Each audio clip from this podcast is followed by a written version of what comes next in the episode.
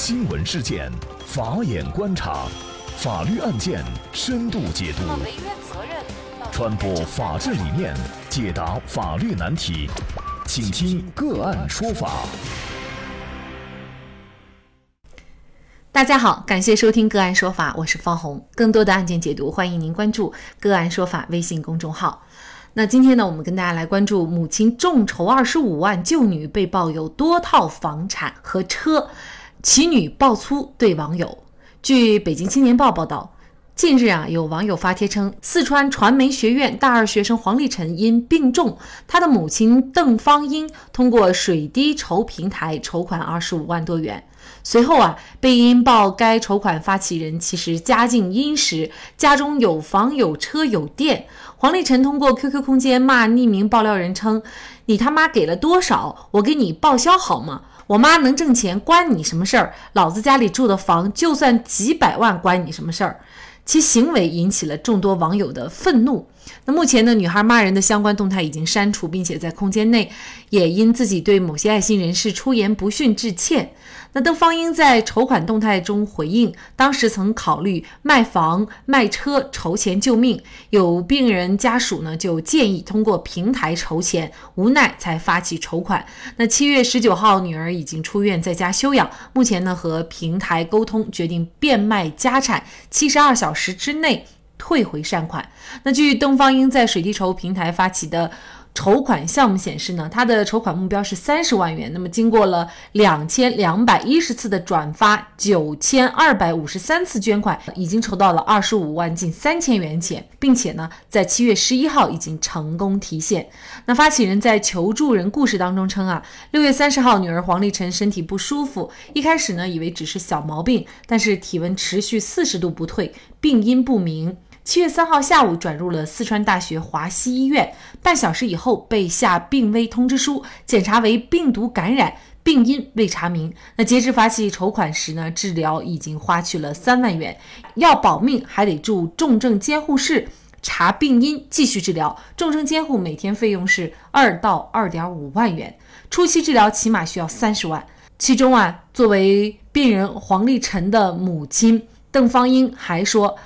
她说呢，呃，我和他爸爸为看病钱急得夜夜失眠，仍旧无计可施，医药费至今没有着落。那同时呢，发行人还提供了患者的相关资料和医院的诊断证明。但是呢，最终经过网友深扒，原来他的家里的经济条件呢还是比较殷实的。那么明明有房有车有店，最终呢却通过水滴筹筹到二十五万，这种行为是否构成诈骗或者是欺诈？那么得知真相的公众，如果想要回捐款，还有什么办法？另外，对于类似事件的发生，众筹平台是否应该承担相应的责任？那么就这相关一系列的法律问题呢？今天我们就邀请云南冰剑律师事务所副主任董佳丽律师和我们一起来聊一下。董律师您好，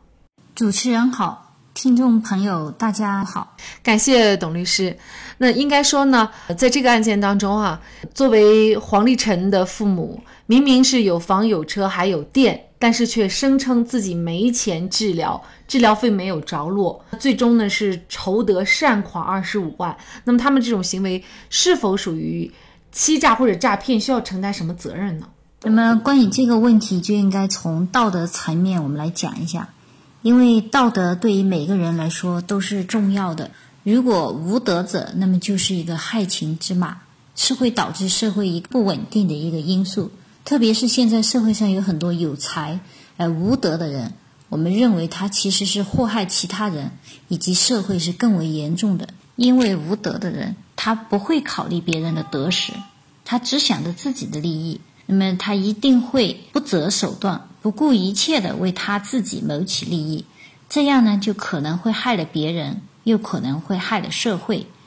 因为本来善是人的一种好品质，因为有善在，我们人们才会去帮助别人，也才能够去替别人解决困难。而且善是可以进行传播的，会让那些绝望的人找回生的希望。所以，无论是用欺骗还是其他失德的手段，只要对善进行了侮辱。我们觉得都是一种可耻的行为，都是会被人所憎恨的。本案件当中，邓女士的女儿得了重病，住进 ICU，我们大家都表示同情。但是这个筹款给邓女士的女儿治病，我们无可厚非，但需要有一个前提，那就是邓女士需要做到竭尽全力。真的承担不起这笔治疗费了，邓女士为自己的女儿看病尽力了吗？不要求你竭尽全力，至少你要尽一点力。那么你转让一个店或者出售一套房子就可以了。但是邓女士呢，她没有这样做，却要求别人给她捐款。我们认为这是一种欺骗的行为，也是一种失德的行为，对所有捐款人善的一种侮辱。那么本案当中，明明有房有车，却声称自己没钱治疗，治疗费没有着落，最终筹的善款二十五万元，这种行为是构成一种诈骗行为，需要承担相应的这个相关责任。我们通过查阅这个以往的这个媒体曝光的这个西甲大病众筹的这个事件当中，可以看得出来，在实际的这个操作当中。更多的西甲大病众筹项目，它并不是完全西甲，而是这个半真半假。有的患病是真的，但缺钱是假的；有些人连患病都是假的，可能是伪造啊，虚构一些假的病例。那么像本案当中，患者家里明明有钱，却要通过众筹的方式来获得医疗费，那么类似这样的隐瞒真相，可能就会涉嫌到这个骗捐。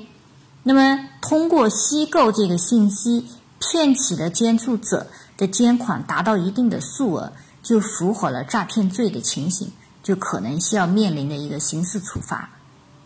本案当中实施诈骗的行为，它可能会存在着两种法律后果：第一种需要返还他所接受的捐赠款；第二呢，会根据他的情节轻重呢给予刑事处罚。只有这种及时处置这种骗捐的这种行为。才是对这个人们心理的一种最好的一种抚慰。那么一般情况下，骗捐的这种事件呢，主要有两种情况，有的呢是这个筹款信息虚假，比如说包括家庭经济情况的虚假陈述，还有一种是虚报病例、伪造病例情况等等方面。另外一个呢是善款没有专款专用。在我们目前现在社会网络很发达。微信呢也越来越多的成为这个消息传片的这个传播的一种有力工具。由于微信上的这个消息呢，这个是鱼龙换珠，那么骗捐的这个案件呢就累累的发生。那么诈骗案件的后果不仅会对这个犯罪嫌疑人达到一个刑事处罚，但是一旦我们的爱心被累次利用以后呢，它的后果呢将导致了真正需要捐款的人无法获得相应的救助。那么由此而产生的社会危害后果就很难以想象，因此我们预防骗捐对社会的危害，打击对善心的不法利用。那么捐款的这种乱象呢，必须有法律的明确制约，同时来整治这种风气，那么打击这个犯罪，使人们的善意得到最为确实的一种保护。那么很多公众哈得知真相呢？可能呢，有的想要回自己的捐款，那么有办法吗？比如说，他如果是在这个过程当中没有返还，或者是没有足额返还的话，那么我们作为捐款的公众该怎么办呢？那么我们根据合同法一百八十六条之规定，赠与人在赠与财产的权利转移之前，可以撤销赠与。因此，一般在筹款项目结束之前。捐助者是可以要求撤销捐赠的。那么，面对目前频发的这个骗捐行为，那么万众瞩目的这个慈善法呢，在二零一六年的九月一号也正式生效。这个慈善法的出台呢，它限定了慈善组织的一个范围。这也警示我们，就是我们平常在进行捐款的之前，我们还是要应当审核一下相关机构的资质。如果是公益性质的赠与呢，一般是不得撤销的。因此呢，对于个人的这种救助，我们在散发我们自己人性之上的这个光辉一面的时候呢，我们也要保持一种理性，查清求助事项是否属实，以免给自己带来一些风险。而作为我们个人求助的一方，其实我们也应当遵循诚实信用的原则，及时向社会公布自己的情况。及时公布受监款项使用的一个情况，并且呢，在捐款足够的时候呢，需要及时的通知公众停止捐款的这个行为，以免造成后续不必要的麻烦。那么目前这个水滴筹的这个平台人员呢，已经表示，就是平台呢还是同时监测到了这个筹款的项目呢已经被呃相关人员进行治理。那么第一时间呢联系了这个筹款的发起人，多次沟通以后呢，这个患者呢黄立成呢他是同意呃把这个款项全部退还，也在 QQ 空间做了一个道歉。那么目前呢也有相关工作人员呢跟进此事。平台工作人员承诺呢，就是一旦这个善款退还以后呢，他们会按照原来监款的路径呢，沿路退还给原来的捐赠者本人。本来呢，这个事件呢，就是我们大家呃，本来是去激发或者是是发起一种上心，哎，这种上心一旦遭到这样的一个指引的话呢，也会影响我们以后对捐赠事项的一种呃行为的是这个实施。呃，这个赠人玫瑰呢是手留余香，是我们所有中华民族的传统美德。我们在助人为乐、雪中送炭的时候呢，也是我们不懈的价值追求。但是呢，我们面对着现在存在的一些道德滑坡、这个偏见的这个贫乏的这个现状呢，我们还是要对这个世界充满一种善意。然而，在帮助他人的同时呢，也要尽到必要的义务。理性的去判断这个受捐助的行为的真实性，以防呢这个善心被利用，给自己造成一种损失。那么有网友就说呀，一位是矮来说说的这个网友哈，他就说这个事件的发生是对社会信任度的打击，那么这个打击呢是无法弥补的巨大损失，确实。那么有了这个事件发生，可能很多人啊，大家还是会。去捐款，尽自己的呃一点微薄之力去进行一步一定捐款的人呢，可能因为发生这个事情呢，再对这样的捐款呢，就会有点退避的感觉了哈。所以呢，这可能也是对那些真的需要这笔善款的人呢，带来的非常大的一种损失。那么。众筹平台，包括之前其实也出现了类似的这样的案件，比如说之前有男子驾车和逆行的三轮车相撞，导致了四人死亡，结果呢也是在众筹丧葬费，众筹了一半，然后呢被叫停了。这个大家也是认为是一场闹剧啊，就是对于这样的人，为什么还应该去给他捐款？那么众筹平台。呃，是否应该对申请人进行严格的审查，尤其是他的经济情况以及他为什么要有这笔筹款的这个原因进行一个合法的一个审查？那么出现类似的情况，众筹又应不应该承担相应的责任呢？我们根据我国互联网信息服务管理办法的规定，互联网信息服务提供者。应当向我们这个上网的用户提供良好的服务，并且能够保证我们提供的信息内容是合法的。因此，在这个水滴筹作为第三方网络信息服务的提供者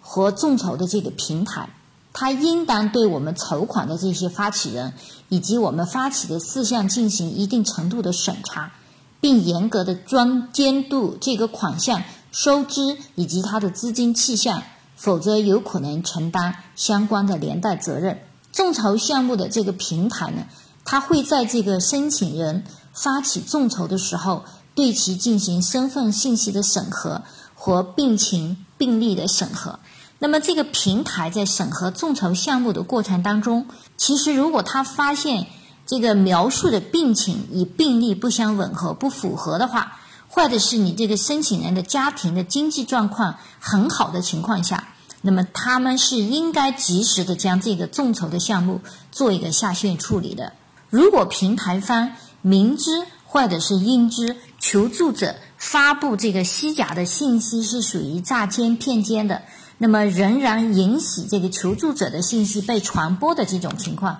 他要承担相应的法律责任。那么，如果平台上的众筹项目本身它出现了一些问题，这个应该由谁对虚假信息承担责任呢？呃，根据这个募金平台，它是从这个募金的金额当中提取一定比例的手续费，那么这个平台呢，对上线的项目呢就具有审核的义务，包括对这个求助者的身份和这个捐款事由是否真实性，就要进行严格的审核。如果平台没有尽到合理的义务，一旦存在的虚假的情形，平台对于救助人，就是求助人的侵权行为，可能就会构成明知或者是应知，那他将承担连带的赔偿责任。那么，根据这个慈善法的规定，慈善组织以及有关部门，它是应当依法履行信息公开的义务。慈善信息公开应当是真实的、完整的。并且需要及时的，不得有虚假的记载或者是一个误导性的陈述。如果平台没有尽到审核的责任，发布了这个虚假大病众筹的项目信息，就必须要承担连带责任。那么平台呢，也应该完善这个信息的审核和举报的这种机制。根据调查发现，上述多家网络筹款平台，包括轻松筹。水滴筹、爱心筹对筹款项目的真实性，其实并没有尽到审核义务，对于这个善款用途也缺乏监管。那么，为规范这个网络的这个筹款呢，民政部呢在二零一七年七月三十号公布了这个《慈善组织互联网公开募捐信息平台基本技术规范》。和这个慈善组织互联网公开募捐信息平台基本管理规范两项这个推荐性的行业标准，其中在慈善组织互联网公开募捐信息平台基本管理规范当中就规定，第一，这个平台呢，它应该明确的告知互联网公开募捐信息平台用户以及社会的公众，个人的求助。和网络的这种互助，它不属于慈善募捐，它的真实性由信息提供方负责。第二呢，平台应在公开募捐活动的展示页面提供一个举报的功能，并且在接到这个举报后的五个工作日内呢，要通过电话、邮件或者短信的方式对举报人进行一个反馈，并且这个相关方面呢进行沟通。如果这个针对目前个人的求助，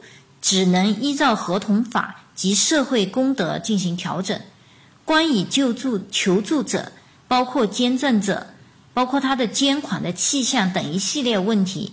呃，目前呢没有相关的法律规定，从而呢在这个网络筹款平台上，这个个人的求助项目在过程和效果上呢就缺乏一种规范。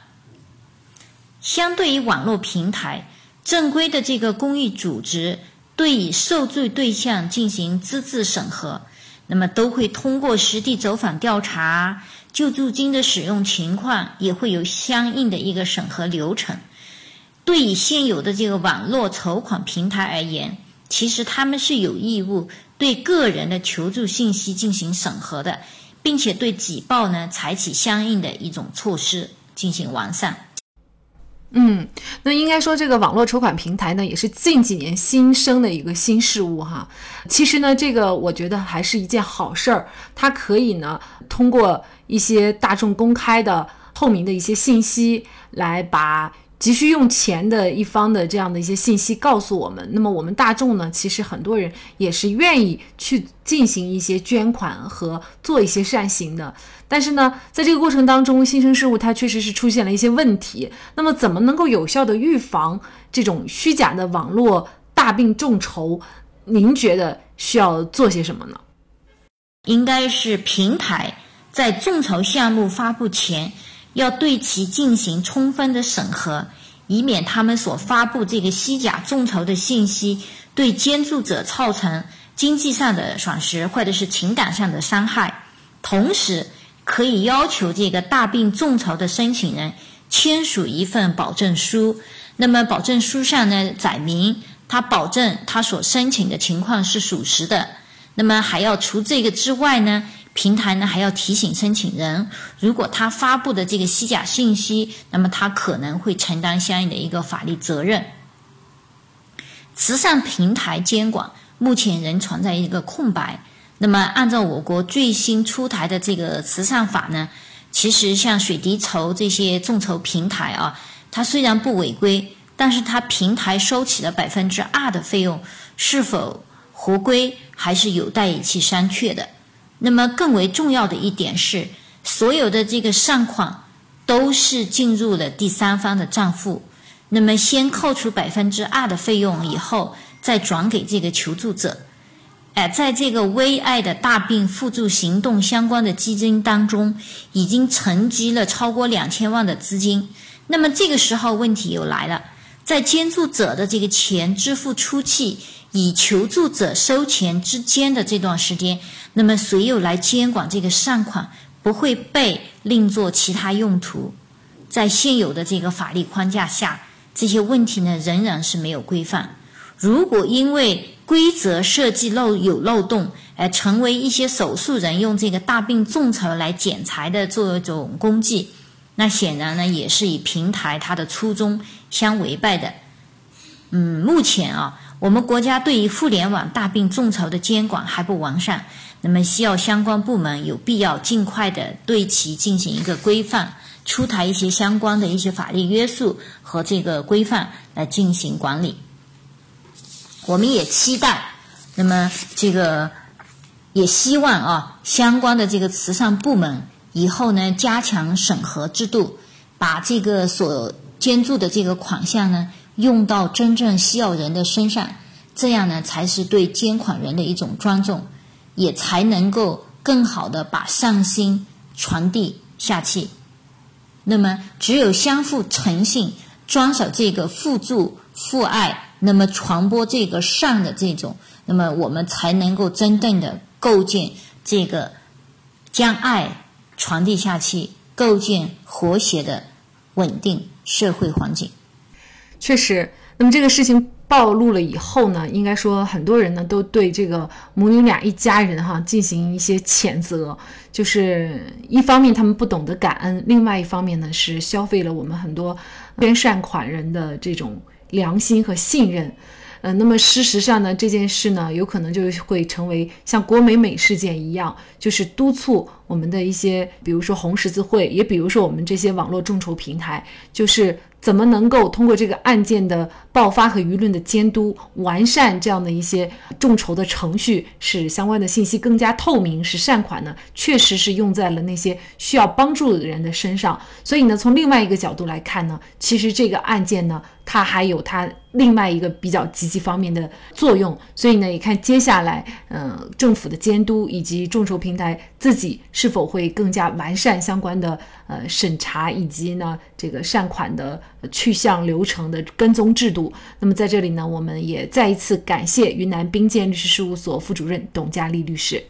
好的，如果大家想获得我们本期节目的全部图文资料，以及我们过去二百多期的节目内容，都欢迎大家在微信公众号当中搜索“个案说法”，就可以找到我们加以关注。我们对过去的节目都进行了分类，把它们分成了民事案件、刑事案件和婚姻家庭以及行政类案件。那么大家可以根据需要去。查找。另外呢，如果您在生活工作当中遇到一些法律问题，也欢迎大家向我们进行咨询。您可以添加幺五九七四八二七四六七幺五九七四八二七四六七的微信号，直接向我们咨询。那么给大家提供法律服务的都是我们邀请到的个案说法的嘉宾，他们都非常的专业、资深和负责任。感谢大家的收听，我们下期节目再见。